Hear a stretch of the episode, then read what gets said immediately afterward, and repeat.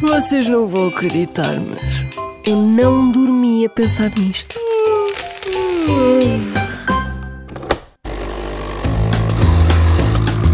Sabe onde é que é o Arco da Velha?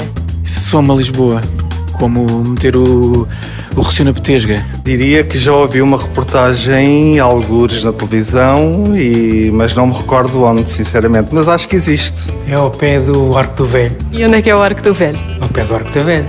Ah, talvez ao pé do Arco do Cego. Imagino que vai para lá agora. Para onde é que vai?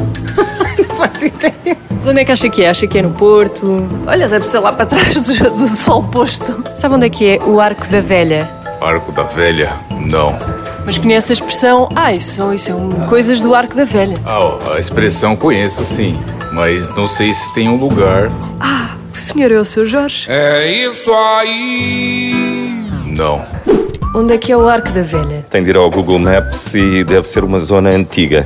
Deve ser uma zona muito antiga. Acha que aparece no Google Maps? É provável. Podemos procurar já, se quiser. É a seguir à, hum, à Rua Augusta, como quem vira para a rotunda do jovem, passa por cima do viaduto da meia-idade e, em princípio, se tiver forças e gasolina, chega ao Arco da Velha. Chegou ao seu destino. O arco da velha é uma expressão popular da nossa língua que significa fantástico, incrível, espantoso. Mas de onde vem isto? A verdade é que não vem de um sítio específico. A não ser um restaurante de peixe e marisco em Aveiro, segundo o TripAdvisor, adequado a vegetarianos com opções sem glúten. O arco da velha é nada mais, nada menos que o arco-íris.